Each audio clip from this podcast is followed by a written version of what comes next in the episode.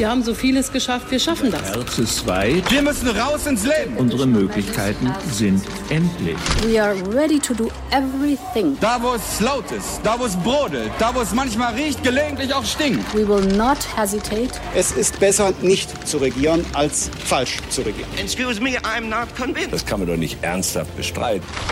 Hauptstadt das Briefing mit Michael Brücker und Gordon Ripinski. Live von der Pioneer One. Herzlich willkommen zum Hauptstadt-Podcast. Es ist Freitag, der 30. Juli. Ich bin Gordon Ripinski und heute für Sie da ohne Michael Brücker, der im wohlverdienten Sommerurlaub weilt. Überhaupt der Sommer. Das politische Berlin hat sich ja fast vollständig in die Ferien verabschiedet und die Töne, die man hört, die kennt man aus vorangegangenen Sommern. Ja, ich freue mich dann immer auch noch ein bisschen in die Berge zu fahren, ein paar Tage auch fern von Berlin zu haben, mich etwas mehr zu bewegen, als das im Büro der Fall ist und dann auch an der frischen Luft zu sein. Ja, ich bin auch geschafft und freue mich jetzt auf den Urlaub. Ich wünsche euch alles Gute, keine Politik heute, keine Reden und jetzt Party! Das waren Angela Merkel, Winfried Kretschmann und Andreas Scheuer. Und man könnte sich so richtig dran gewöhnen an diese Sommertöne, denn es sollte ja schließlich nach dem pandemischen Lockdown auch ein Supersommer werden, ein sorgenfreier Sommer, eben ohne Lockdown, mit niedrigen Neuinfektionen, so wie wir das im letzten Jahr erlebt haben, mit steigenden Impfquoten und mit ja, der großen Unbeschwertheit. Und dann kamen auf einmal wieder andere Töne ins Spiel. Tag zusammen, herzlich willkommen zu ZDF heute live. Mit Wellen kennen wir uns mittlerweile ja doch ein bisschen aus. Die erste, zweite und dritte Welle, die haben wir hinter uns. Und die vierte Welle, die vierte Corona-Welle, scheint im Anmarsch zu sein. Manche sagen aber auch, die ist schon längst da. Also was denn nun? Ist es schlimm oder ist es nicht schlimm? Wenn wir Lothar Wieler folgen, dem Chef des Robert Koch Institutes, dann ist die Lage düster. Am Montag hat er im Bundeskanzleramt vorgetragen und es war ein Vortrag voller Warnungen und Prognosen, wie es kommen könnte. Aber jetzt schauen wir mal selber auf die Zahlen. 3000 Neuinfektionen mit dem Coronavirus gibt es in Deutschland aktuell. Der Anstieg ist exponentiell und aktuell verdoppeln sich die aktiven Fälle und die Neuinfektionen etwa alle zwei Wochen. Also aus den rund 3000 Neuinfektionen aktuell würden, wenn es so weitergeht, in einem Monat über 10.000 neue Fälle pro Tag werden. Mitten im Wahlkampf wird das Thema Corona also nicht Geschichte sein, sondern voll wieder da sein, ob wir es wollen oder nicht. Und das liegt eben auch daran, weil parallel in Deutschland das Impftempo nachlässt, weil wir schneckenartig impfen. Im Moment sind es nicht einmal mehr 100.000 Impfungen pro Tag. Das sind so wenige wie im Februar, also mitten im Corona-Lockdown des Winters. Und besonders gering ist der Anstieg bei den Erstimpfungen. Jetzt fragen wir uns, was das eigentlich alles bedeutet. Also, wie schlimm ist es alles eigentlich? Und das Tückische ist, wir wissen es nicht genau. Vieles deutet darauf hin, dass die Konsequenzen dieser vierten Welle eben nicht so gravierend sein werden wie die Konsequenzen aus den vorigen Wellen. In Großbritannien zum Beispiel stieg die Inzidenz zwischenzeitlich fast auf 500, aber die Belegung der Krankenhäuser mit Covid-Patienten blieb dabei überschaubar. Aber die Ungewissheit bleibt eben mitten im Wahlkampf und deswegen wird sich dieses Thema nicht aus dieser Auseinandersetzung heraushalten lassen. Und damit wird es wieder politisch und alte Duelle brechen wieder auf. Und das Lieblingsduell dieser Zeit, das spielt zwischen Düsseldorf und München, zwischen Armin Laschet und Markus Söder. Auf der einen Seite der eine, der es gerade im Wahlkampf besonders entspannt angehen möchte. Wenn wir dann im Herbst sehen, die Impfquote ist immer noch viel zu niedrig, finde ich, muss man dann weiter nachdenken, aber nicht jetzt. Und auf der anderen Seite natürlich sein ewiger Gegenspieler, der die Schwäche seines eigenen Kanzlerkandidaten ja wieder genüsslich ausnutzt, mitten im gemeinsamen Wahlkampf. Wir müssen uns auf den Herbst vorbereiten, nicht nur um ähm, so einen optimalen Schulbeginn wie möglich zu schaffen, sondern auch daneben eine klare Linie zu finden, wenn die Zahlen steigen und nicht einfach sozusagen es laufen zu lassen. Das war Markus Söder gerade am Mittwoch bei Markus Lanz. Und Laschet dürfte klar sein, dass sein Satz aus dem ZDF-Sommerinterview nicht besonders gut altern wird, denn die Zahl derer, die sich in Anbetracht der Lage mehr Rechte für Geimpfte wünschen, also mehr Anreize, diese Zahl steigt täglich. Da sind Leute, die sich nicht impfen lassen wollen, obwohl sie können. Und da jedenfalls äh, bin ich sehr klar sortiert, äh, dass dann die Phase kommt, wo es dann nicht mehr heißen kann, dass man dafür irgendjemand anderem irgendwelche Beschränkungen auferlegt. Womöglich muss der Kanzlerkandidat der Union seinen Kurs der ruhigen Hand also schon bald korrigieren, sonst wird der Druck der Zahlen zu groß werden. Es wäre ein gefährlicher Moment für Armin Laschet, der schon nach der Kicher-Affäre einen kleinen Abschwung erlebt hat. Und wir kennen die Gesetze des Wahlkampfes. Ein Fehler wird verziehen, zwei Fehler werden sehr schnell zum Trend. Drei mögliche Profiteure können aus dieser Situation hervorgehen. Grünen Kanzlerkandidatin Annalena Baerbock, auf deren eigenen Problemen endlich nicht mehr die ganze Aufmerksamkeit liegt. SPD-Kanzlerkandidat Olaf Scholz, der bislang keine Fehler macht und der jetzt endlich darauf hoffen kann, dass es auch mal jemand mitbekommt. Und schließlich einer, der gerade noch rechtzeitig das Stigma des Regierungsverweigerers losgeworden ist. FDP-Chef Christian Lindner nämlich. Für ihn bedeutet ein geschwächter Armin Laschet, dass Schwarz-Grün unwahrscheinlicher wird. Es ist also wie so oft im Juli vor Bundestagswahlen. Man denkt, man steckt schon mitten im Wahlkampf, dabei liegt das entscheidende Stück noch vor allem.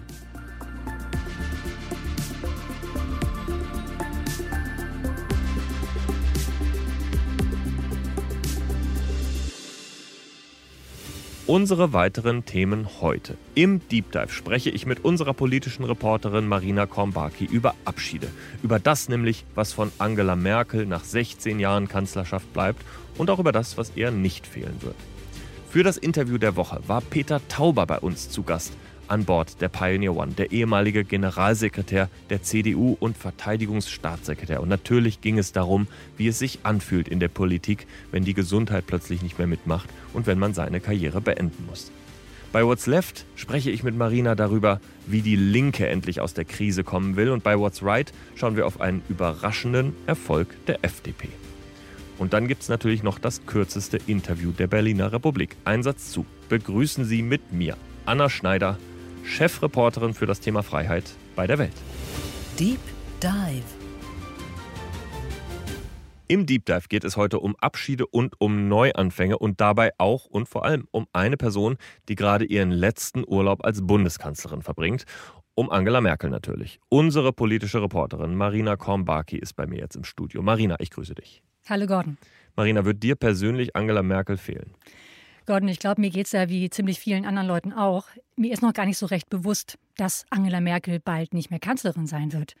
Aber wenn ich mich jetzt so hineinversetze in die nähere Zukunft, in die Zeit nach der Bundestagswahl, muss ich sagen, ja, wahrscheinlich wird mir doch ihre Unaufgeregtheit fehlen, die Gelassenheit, mit der sie Krisensituationen bewältigt hat, ihr bescheiden, integer anmutender politischer Auftritt, der ja doch so ganz anders ist als der ihres Vorgängers Gerhard Schröder und auch ziemlich anders als der vieler ihrer Amtskollegen auf internationaler Bühne. Ja, und man könnte sogar noch ergänzen, sie wirkte tatsächlich immer wie eine unbestechliche Kanzlerin. Man hatte nie das Gefühl, Angela Merkel könnte mal einen Anruf bekommen und äh, dann wird das so wie unter Jungs, so wie mit Gerhard Schröder einfach mal so gelöst, unter Kumpels und eine politische Entscheidung getroffen. So war es bei ihr nicht. Trotzdem würde ich sagen, nach 16 Jahren und gerade in dieser Zeit hat man das doch gemerkt, in der Pandemie, wie weit wir zurückliegen, zum Beispiel bei einem Thema wie der Digitalisierung. Aus meiner Sicht, das ist der große Mangel der Kanzlerschaft von Angela Merkel. Nach 16 Jahren, Deutschland ist ein analoges Land geblieben. Ja, Stichwort Neuland. Es ist wirklich erstaunlich. Angela Merkel, die Physikerin, die Naturwissenschaftlerin, die Politikerin, die in so vielen ihrer Reden von der Notwendigkeit eines Digitalisierungsschubs sprach, davon, dass Deutschland führend werden müsse im Bereich der künstlichen Intelligenz. Und dennoch folgte diesen Worten doch so wenig. Ich frage mich, ob es damit zusammenhängen könnte, dass niemand von Angela Merkel diesen Digitalisierungsschub erwartet hat. Diese rhetorischen Aufschläge waren nichts, wofür sie medial Applaus bekommen hat. Naja, und dann muss man wohl auch sagen, dass ihre Partei, die CDU, jetzt auch nicht unbedingt als Druckmacher im Bereich der Digitalisierung aufgetreten ist. Naja, ich glaube, Angela Merkel ist vor allem ja auch immer eine Gegenwartskanzlerin gewesen. Sie hat ein Problem in den Weg gerollt bekommen und dann hat sie es bestmöglich versucht, aus dem Weg zu räumen. Das hat sie dann tatsächlich gut gemacht. Aber das Visionäre, das war bei ihr, finde ich, immer sehr schwer zu finden. Ich, ich finde, da fallen einem auch noch andere Themen ein. Wenn ich mal an die Rente denke, ein Rentensystem dem demografischen Wandel anzupassen, das ist auch eine sehr zukunftsgerichtete Aufgabe. Aber auch in der Richtung habe ich von Angela Merkel wenig gesehen. Da gab es natürlich ganz am Anfang die Rente mit 67. Das war, glaube ich, äh, in der ersten Legislaturperiode sogar noch in der ersten Hälfte zusammen mit Franz Müntefering. Aber da war der Zeitgeist eben auch noch ein bisschen anders. Da waren noch so Reste der Reform Merkel aus dem Leipziger Parteitag zu spüren. Und da waren auch noch äh, Reste von Agenda-Politik bei der SPD zu merken. Da wurden solche Reformen noch angepackt. Danach wurde eigentlich nur noch verwaltet und zum Beispiel bei so einem Thema wie der Rente dann eher noch draufgepackt. Ja, aber danach, Gordon, folgte auch eine Krise auf die nächste. Die Finanzkrise, die Eurokrise, die Ukraine-Krise mit Russland, die Flüchtlingskrise, die Corona-Krise und zwischendurch Donald Trump. Merkels Job war es doch letztendlich, den Laden zusammenzuhalten und äh, Schlimmeres zu verhindern. Und das ist ihr doch im Großen und Ganzen ganz gut gelungen. Ja, als Krisenkanzlerin hat Angela Merkel gut funktioniert, aber als eine Kanzlerin, die die Bevölkerung mit ihren Ideen, mit ihren Visionen auch für die Demokratie motiviert, das hat eben nicht funktioniert aus meiner Sicht. dass das Digitalisierungsthema ein eher praktisches Thema. Aber wenn wir mal auf die internationale Bühne zum Beispiel schauen, die Frage, was ist eigentlich Deutschland, wofür steht Deutschland in der Welt, da hat mir zum Beispiel auch einiges gefehlt, muss ich sagen. Natürlich, sie war in gewisser Weise am Ende auch wegen Donald Trump, die Anführerin der westlichen Welt. Aber sie hat sich nie so richtig für Außenpolitik in der tieferen Betrachtung interessiert und sie hat auch noch nie eine richtige sicherheitspolitische Idee von dem entwickelt, was Deutschland eigentlich sein soll. Dass sie sich nicht für Außenpolitik in der Tiefe interessiert hat, Gordon, da würde ich dir widersprechen. Wenn ich mich an die Leidenschaft und auch Detailversessenheit erinnere, mit der sie zum Beispiel an die Lösung des Ukraine-Konflikts herangegangen ist, da hatte ich doch sehr stark den Eindruck, dass ihr sehr viel daran lag, diesen für Europa, für Deutschland ja doch existenziellen Konflikt zu lösen. Gut, dass es ihr bis heute nicht gelungen ist, liegt vielleicht nicht nur an ihr. Ja, da hast du recht, Marina. Und ich will es mal ein bisschen präzisieren, was ich gerade gesagt habe. Ähm, natürlich hat sie sich für außenpolitische Zusammenhänge interessiert, aber oftmals waren mir die Lösungen dann doch zu ökonomisch konzentriert oder zu kurzfristig gedacht. Und ich sage dir mal zwei Beispiele. Ich finde, du kannst keine Außenpolitik mit China nur darauf ausrichten, welche Konzerne jetzt welche Exporte nach China führen wollen, wie groß die geopolitische Frage ist, die mit China zu lösen ist. Das wird uns, glaube ich, jetzt hier langsam auch klar, wenn wir nur daran denken, was da für technologische Modelle sich gegenüberstehen, auch was für politische Modelle sich gegenüberstehen. Aber das haben wir hier überhaupt nicht politisch debattiert. Und das zweite Beispiel ist für mich Nord Stream 2. Das hat sie einfach als eine Gaspipeline gesehen, die einfach nur eine Gaspipeline ist. Und sie hat überhaupt nicht eingeschätzt, was die geopolitischen Folgen sind. Und, ähm, und das finde ich schade, weil es eben diese sicherheitspolitische Rolle, die Deutschland in der Welt spielt, eben unterschätzt. Sie hat die geopolitischen Interessen Deutschlands hintangestellt. Sie hat Deutschlands ökonomische Interessen in den Vordergrund gerückt, weil sie davon überzeugt ist, dass Deutschlands Rolle in der Welt, dass Deutschlands Einfluss in der Welt sich ableitet aus seiner ökonomischen Macht, aus dem Wohlergehen der hiesigen Unternehmen. Eine Politik, die, du hast es angesprochen, mit Blick auf China, auch mit Blick auf Russland allerdings aus der Zeit gefallen zu sein scheint. Und ich denke, das ist ein Punkt, in dem sich Ihr Nachfolger, Ihre Nachfolgerin wohl doch deutlich von ihr wird unterscheiden müssen. Ja, vielleicht schauen wir einfach mal auf die drei, die da in Frage kommen und äh, stellen uns die Frage, wie viel Merkel steckt eigentlich in Armin Laschet, in Annalena Baerbock und in Olaf Scholz? Denn allen wird ja irgendwie nachgesagt, sie könnten eine Art Nachfolgerin oder Nachfolger von Angela Merkel sein. Schauen wir mal auf Armin Laschet. Der muss sich natürlich absetzen von Angela Merkel. Ja, Armin Laschet muss sich absetzen von Angela Merkel. Das war im Prinzip an Tag 1 nach Übernahme des CDU-Vorsitzes klar. Ein Teil der Union verlangt eine Absetzbewegung. Ein Teil der Union verlangt auch nach einem Bruch mit dem ausgleichenden, moderierenden, mittigen Kurs von Angela Merkel. Und dem will, dem muss Laschet gerecht werden, was ihn selbst natürlich auch in ein gewisses Dilemma bringt. Ja, andererseits, wenn man sich anschaut, was Armin Laschet zum Beispiel gerade im Gespräch zum Beispiel mit Michael Bröcker in der außenpolitischen Thematik gesagt hat, dann war da ja sehr, sehr viel Kontinuität. Also das ist hier und da mal ein bisschen Rhetorik von Armin Laschet, um auch klarzumachen, nee, ich bin schon irgendwie was anderes. Auf der anderen Seite versucht er natürlich auch diese Aura der Gewinnerin von Angela Merkel mit in den Wahlkampf zu nehmen und tatsächlich so eine Art Titelverteidiger-Wahlkampf daraus zu machen. Aber es ist doch amüsant zu beobachten, dass jedenfalls in der Corona-Politik der CSU-Vorsitzende Markus Söder Angela Merkel sehr viel näher steht als ihr Nachfolger im Amt Armin Laschet. Ja, das ist so. Bei diesem Thema tatsächlich Markus Söder und Angela Merkel immer wieder eine Achse gewesen. Aber auf der anderen Seite, ob es so schlau war von Armin Laschet, sich gerade in diesem Thema ein wenig populistischer geben zu wollen, als es Angela Merkel und Markus Söder tun, naja, wir werden es vielleicht in genau diesen Wochen erfahren. Trotzdem glaube ich, Marina, Armin Laschet wird natürlich am Ende mit dem Rückenwind der Titelverteidigung für die Union die besten Chancen haben, ins Kanzleramt einzuziehen einfach weil die Koalitionsoptionen im Moment für ihn die beste Ausgangsposition geben. Die entscheidende Frage ist doch da, Gordon, wen wählen die Merkel-Wählerinnen? Wohin wandert dieser beträchtliche Anteil vornehmlich weiblicher Wählerinnen, die Angela Merkel in den vergangenen 16 Jahren immer wieder ins Kanzleramt gewählt haben. Von den Grünen höre ich, dass sie auf eben diese Schnittmenge aus sind. Die Grünen spekulieren auf diese fünf, sechs, sieben wahlentscheidenden Prozent, mit denen Angela Merkel die Union in den vergangenen 16 Jahren zum Erfolg geführt hat und wählen deswegen einen pragmatischen, betont versöhnlichen Stil. Deswegen hörst du zum Beispiel auch keinerlei scharfe Kritik von Baerbock oder auch Co-Spitzenkandidat Robert Habeck an der CDU, an Armin Laschet. Ja, man könnte frotzeln, die 5%, die wollen die Grünen wieder haben, denn Merkel ist ja tatsächlich in die Mitte marschiert mit ihrem politischen Kurs, hat tatsächlich auch in diesem grünen, linksliberalen, urbanen Spektrum äh, für sich werben können. Und äh, das ist ein interessantes Duell. Auch Olaf Scholz möchte diese Wählerinnen und Wähler natürlich haben. Er stellt sich ja als derjenige dar, der sozusagen am nahesten an der Kanzlerin bisher Politik gemacht hat, eben als Vizekanzler. Auf den Vizekanzler kommt es an. Das ist die Debatte, die man bei der SPD vorantreiben will. Sie stellen in der kommenden Woche ja ihre Kampagne vor, die voll auf Scholz ausgerichtet ist und damit natürlich auch auf die Schwäche oder vermeintliche Schwäche der beiden Konkurrenten Armin Laschet und Annalena Baerbock. Ja, Scholz macht jetzt die Raute, gibt sich als würdiger Nachfolger von Angela Merkel. Aber er hat ja auch noch eine Partei im Rücken, die SPD, die sich doch unbedingt absetzen wollte von der CDU, von der Union, die gekränkt und beleidigt ist darüber, dass ihre Errungenschaften, sei es der Mindestlohn oder die Rente mit 63, von Angela Merkel, von der Union vereinnahmt werden. Ziehen die da mit?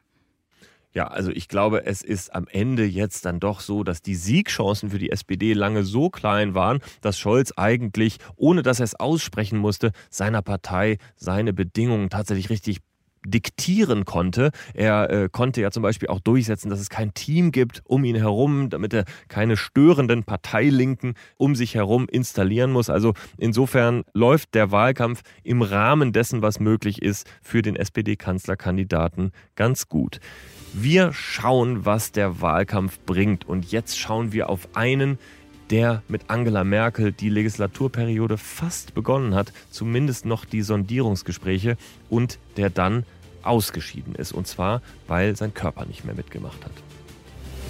Interview der Woche. Herr Tauber, ich grüße Sie an Bord der Pioneer One. Hallo. Herr Tauber, seit Juli arbeiten Sie nicht mehr im Berliner Regierungsviertel, nicht mehr mittendrin, sondern im hessischen Biebergemünd als Pressesprecher eines Berufskleidungsherstellers. Wie fühlt es sich an, wenn das Leben auf einmal so anders läuft? Naja, nichts ist so beständig wie die Lageänderung, habe ich bei der Bundeswehr immer gelernt. Das war ja vorher auch schon so. Selbst bei zwölf Jahren Politik, CDU-Generalsekretär, Staatssekretär, vorher in Anführungszeichen Abgeordneter nur. Also da war auch immer ständig alles neu und jetzt sind äh, die Parameter wieder ein bisschen verschoben. Vor allem bin ich mehr in meiner hessischen Heimat und das genieße ich durchaus auch. Peter Tauber, wir machen mal einen Rückblick. Wir gehen zurück in die Sondierung 2017, Jamaika-Sondierung, hochkomplizierte Verhandlungen mit FDP und Grünen um eine neue Regierung. Und mittendrin mussten Sie mit einer Darmentzündung in die Notaufnahme ins Krankenhaus. Sie haben ja Wochen dort verbracht, auch um Ihr Leben gekämpft währenddessen.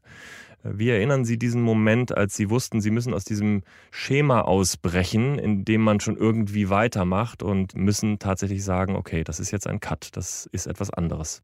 Das ist mir im Prinzip in dieser Phase mit fast dreimal passiert. Also das war gar nicht ein Moment.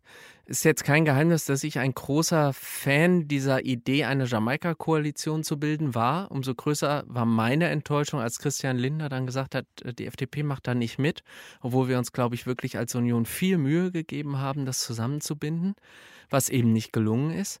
Und das zweite Mal musste ich ins Krankenhaus unmittelbar nach diesem Abend, als die FDP gesagt hat, wir sind raus.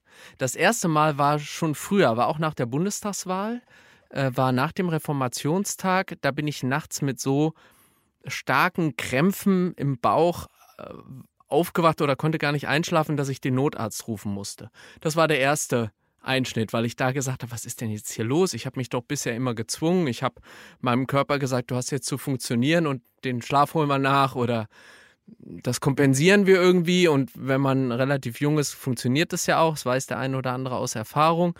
Und ich hatte bis daher immer funktioniert. Mein Körper hat mehr oder weniger immer gemacht, was ich von ihm verlangt habe. Und da eben nicht mehr. Und das war ein sehr krasser Einschnitt, weil man eben erfahren hat oder ich erfahren musste, dass ich eben mich nicht zu allem zwingen kann. Und dann kam ich zum ersten Mal aus dem Krankenhaus zurück nach einer Woche und dann begannen die Sondierungen zu Jamaika. Und alles, was ich gelernt hatte, nämlich bestimmte Ernährung, nur zu bestimmten Uhrzeiten, genug Abstand, langsam essen, damit diese Darmentzündung, die ich hatte, möglichst nicht so schnell wiederkommt, habe ich aufgrund der Situation in den Wind geschlagen. Ich weiß dann noch, wir standen dann da abends um 23 Uhr an irgendeinem Bistrotisch in der Landesvertretung Baden-Württemberg, wartend auf die anderen Parteien.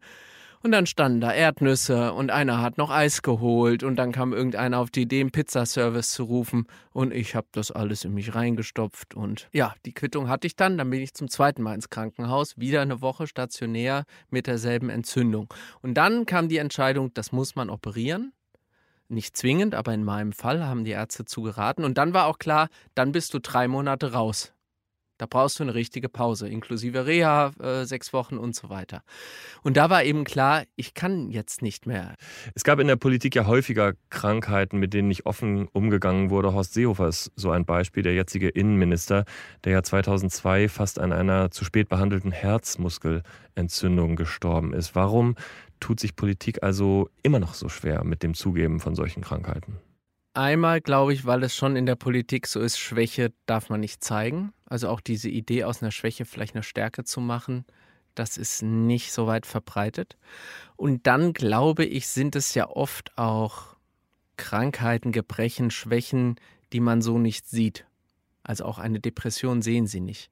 Und da ist es ja in Wahrheit so, da hat ja nicht nur die Politik Nachholbedarf, da hat ja unsere Gesellschaft immer noch große Defizite. Seh, man sieht es jetzt bei diesen schlimmen Bildern aus dem Hochwasser.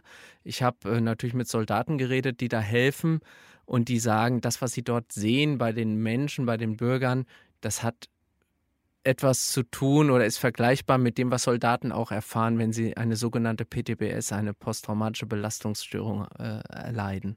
Und darüber, da haben wir keine Bilder, keine Worte für in unserer Gesellschaft, da gehen wir so drüber weg. Und natürlich gibt es auch Politiker, die in Anführungszeichen dann äh, bis hin zu einer Depression äh, auch krank sind, leiden und Schwächen haben. Und darüber reden wir eben in dem Falle dann wahrscheinlich erst recht nicht. Und das ist nicht gut. Wir müssen einmal über Angela Merkel reden, denn sie ist einerseits ja Meisterin der, der perfekten Fassade und sie bestach ja auch auf ihren äh, Gipfeln damit einfach immer länger wach bleiben zu können als alle anderen und war damit ja auch dann sehr erfolgreich. War sie insofern ein schlechtes Vorbild oder hat sie einfach diesen einzigen Weg gewählt, den man gehen muss, um sehr erfolgreich Politik zu machen? Also ich glaube, der Fehler liegt gar nicht bei Angela Merkel, sondern der Fehler lag in dem Falle ganz konkret bei mir, weil ich habe mich mit ihr verglichen. Mhm. Ich habe mir nicht überlegt, vielleicht auch so als Mann, oder als eine Frau, äh, schaffe ich dasselbe Pensum. Sondern für mich war eigentlich klar, wenn diese Frau aus Brüssel zurückkommt und nach vier Stunden Schlaf, vielleicht weniger, gut gelaunt in der Morgenlage sitzt, dann musst du das auch können.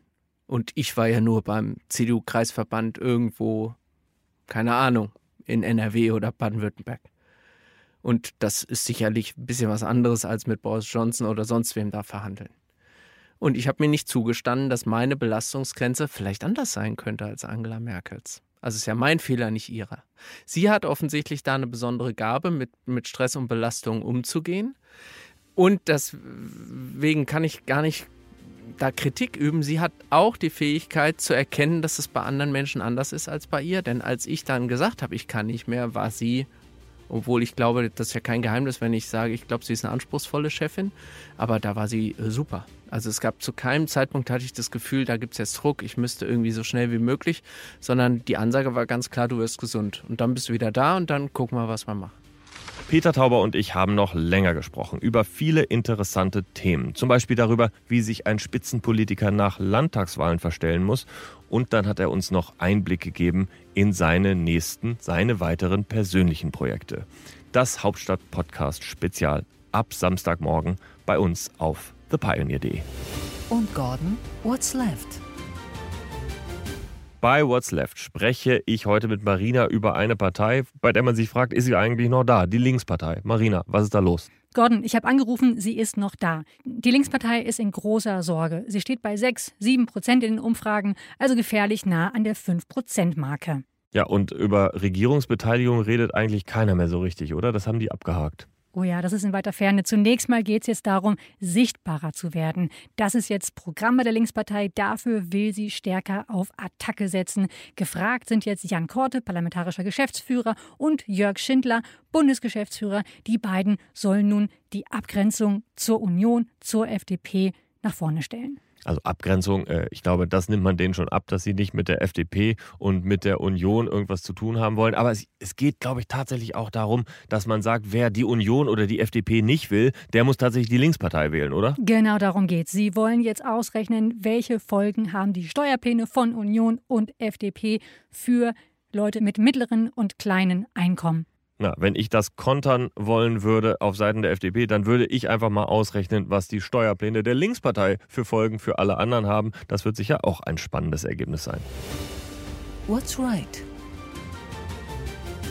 Gordon, deine Chance, die Welt jetzt mit Michaels Augen zu sehen. Also, what's right? Oh, das ist zu kompliziert, Marina, aber ich versuch's mal mit einer Neuigkeit aus der FDP und die Liberalen werden sich freuen. Denn es ist tatsächlich so, dass nicht nur die Grünen besonders an Spenden profitieren und zugelegt haben, sondern eben auch die FDP. Die FDP ist auf dem besten Weg dahin, ihren gesamten Wahlkampf mit Spendenaufkommen zu finanzieren. Das ist doch mal eine Neuigkeit. In der Tat, wer ist denn da so großzügig? Es gibt einige Unternehmer und Investoren, die sich tatsächlich auch richtig offen dafür erklären, dass sie äh, die FDP unterstützen. Georg Kofler zum Beispiel, der Unternehmer, oder Frank Thelen, der Investor. Also es sind Einzelne, die an die Stelle treten, wo früher Großunternehmen waren, die sich diese PR äh, lieber sparen heutzutage. Und die setzen darauf, dass die FDP das mal in die Regierung eintritt und nicht sich wieder davon schleicht? Und sie setzen vor allem darauf, dass es eine Alternative zu den Grünen geben soll. Diese Unternehmer haben gesagt, der Boom der Grünen, das geht mir zu weit. Ich möchte ein Gegengewicht dazu. Also die FDP in gewisser Weise durch die Hintertür profitiert auch vom Boom der Grünen. What's next? Ja, die nächste Woche, das könnte tatsächlich mal die Woche des Olaf Scholz werden. Und zwar präzise gesagt der Mittwoch. Da sind gleich zwei spannende Ereignisse bei ihm im Kalender eingetragen. Das erste ist das Vizekanzlerkabinett. Also die eine Möglichkeit für den Vizekanzler in Abwesenheit der Kanzlerin die Kabinettssitzung zu leiten und damit auch mit ein paar schönen Fernsehbildern zu glänzen. Das wird der Mittwoch der erste Teil sein. Und im zweiten Teil stellt die SPD dann die Plakatkampagne vor. Die wird voll auf Olaf Scholz ausgerichtet sein. Also da hofft so mancher im Willy Brandt-Haus, dass es ein Momentum gibt für den SPD-Kanzlerkandidaten ab Mittwoch. Ein Satz zu. In unserem kürzesten Interview der Berliner Republik. Ein Satz zu freue ich mich heute besonders über Anna Schneider. Anna ist Chefreporterin Freiheit bei der Welt. Hallo Anna. Hallo. Anna, ich sage dir jetzt ein Wort, einen Begriff und dann sagst du mir ganz spontan einen Satz, eine Assoziation dazu. Wir beginnen. Impfangebot. Muss unbedingt ausgebaut werden. Armin Laschet. Langweilt mich. Freiheit. Ist das Schönste auf der Welt. Rechtspopulismus. Finde ich ganz furchtbar. Lieblingslinker. Kevin Kühnert. Ah, warum? Weil ich ihn super sympathisch und sehr smart finde. Okay. Sebastian Kurz. Ist ein sehr smarter und sehr opportuner Politiker. Berlin. Ist nicht so schön wie Wien. Ah, jetzt kommt der letzte Begriff. Wien. ist schöner als Berlin. Anna Schneider, vielen Dank. Gerne. Das war Ihr Hauptstadt-Podcast in dieser Urlaubswoche. Nicht nur in dieser politischen Urlaubswoche, sondern auch in der von Michael Bröker.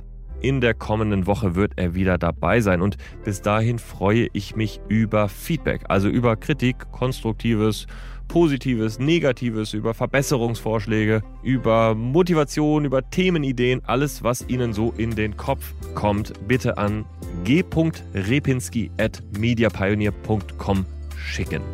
Ich wünsche Ihnen einen schönen Freitag und ein schönes Wochenende und freue mich darauf, wenn wir uns wieder hören oder Sie mich wieder hören oder uns wieder hören am kommenden Freitag, wenn auch Michael Bröker wieder da ist. Tschüss, adieu. Hauptstadt das Briefing mit Michael Bröker und Gordon Ripinski. Live von der Pioneer One.